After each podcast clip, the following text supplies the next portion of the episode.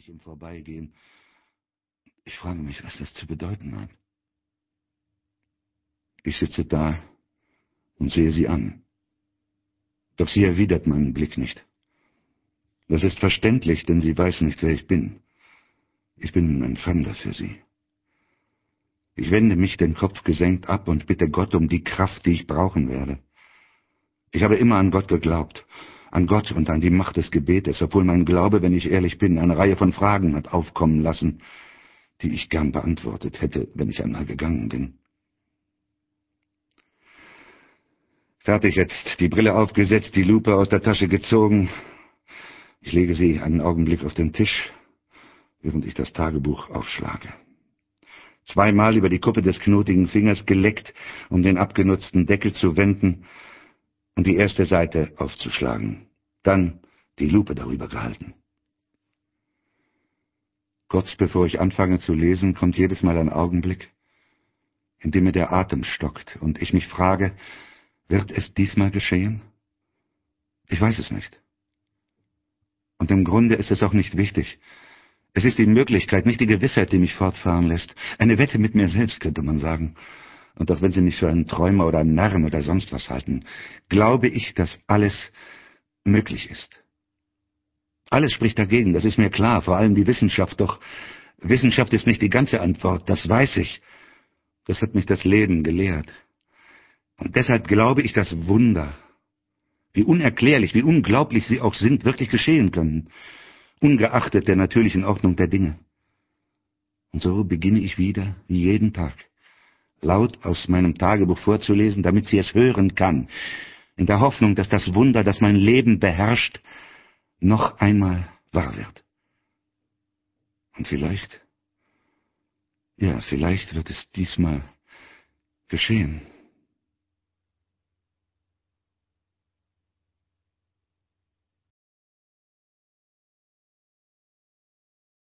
Es war Anfang Oktober 1946 und Noah Calhoun beobachtete auf seiner Veranda, wie die Sonne sich langsam neigte. Er saß gern abends hier, vor allem nach einem harten Arbeitstag, dann ließ er seine Gedanken schweifen, ließ ihnen freien Lauf. So entspannte er. Eine Gewohnheit, die er von seinem Vater übernommen hatte. Besonders gern betrachtete er die Bäume, die sich im Fluss spiegelten, die Bäume in North Carolina sind atemberaubend in ihrer Herbstfärbung, grün, gelb, rot und orange, in allen denkbaren Schattierungen. Das Hauptgebäude, 1772 errichtet, hatte zu einer Plantage gehört und zählte zu den ältesten und größten Landhäusern in New Bern. Noah hat es gleich nach dem Krieg gekauft und die letzten elf Monate sowie ein kleines Vermögen gebraucht, um es zu renovieren. Ein Reporter von der Rawlyer Tageszeitung hatte vor wenigen Wochen in einem Artikel darüber berichtet und geschrieben, es seien die gelungensten Renovierungsarbeiten, die er je gesehen habe.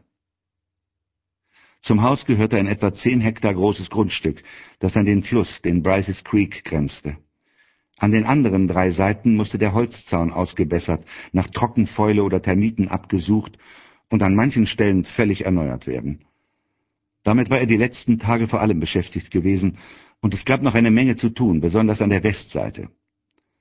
Als er vor einer halben Stunde sein Werkzeug zur Seite legte, hatte er sich vorgenommen, beim Lager anzurufen und eine weitere Holzlieferung zu bestellen. Er ging ins Haus, trank ein Glas gesüßten Tee und duschte. Er duschte jeden Abend, und mit dem Wasser wurden sowohl der Schmutz als auch die Müdigkeit fortgespült.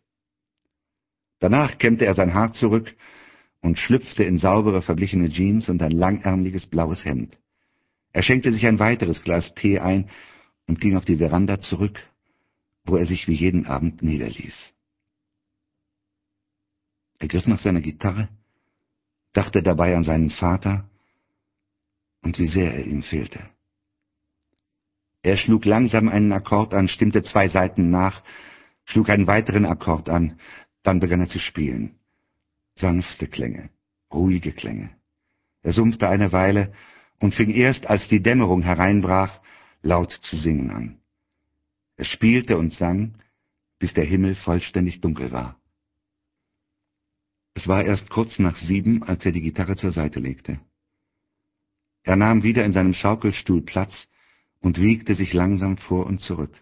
Und wie immer blickte er hinauf, sah den Orion, den großen Bären, die Zwillinge und den Polarstern am Herbsthimmel schimmern.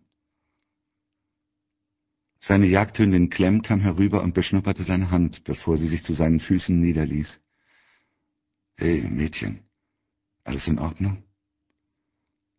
Er streichelte ihren Kopf und sie winselte zur Antwort, die sanften runden Augen auf ihn gerichtet. Bei einem Autounfall war ihr ein Hinterbein überfahren worden, doch sie konnte trotzdem noch ganz gut laufen und leistete ihm an ruhigen Abenden wie diesem Gesellschaft. Er war jetzt 31, nicht zu alt, doch alt genug, um einsam zu sein.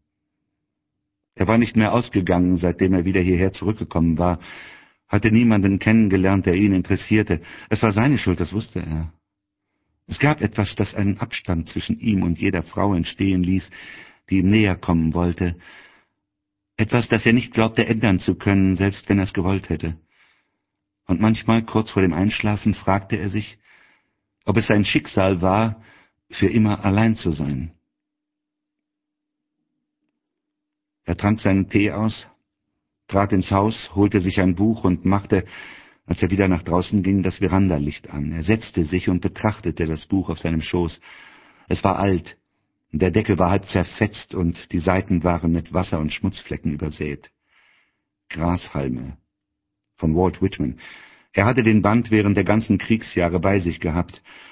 Einmal hatte das Buch sogar eine für ihn bestimmte Kugel abgefangen.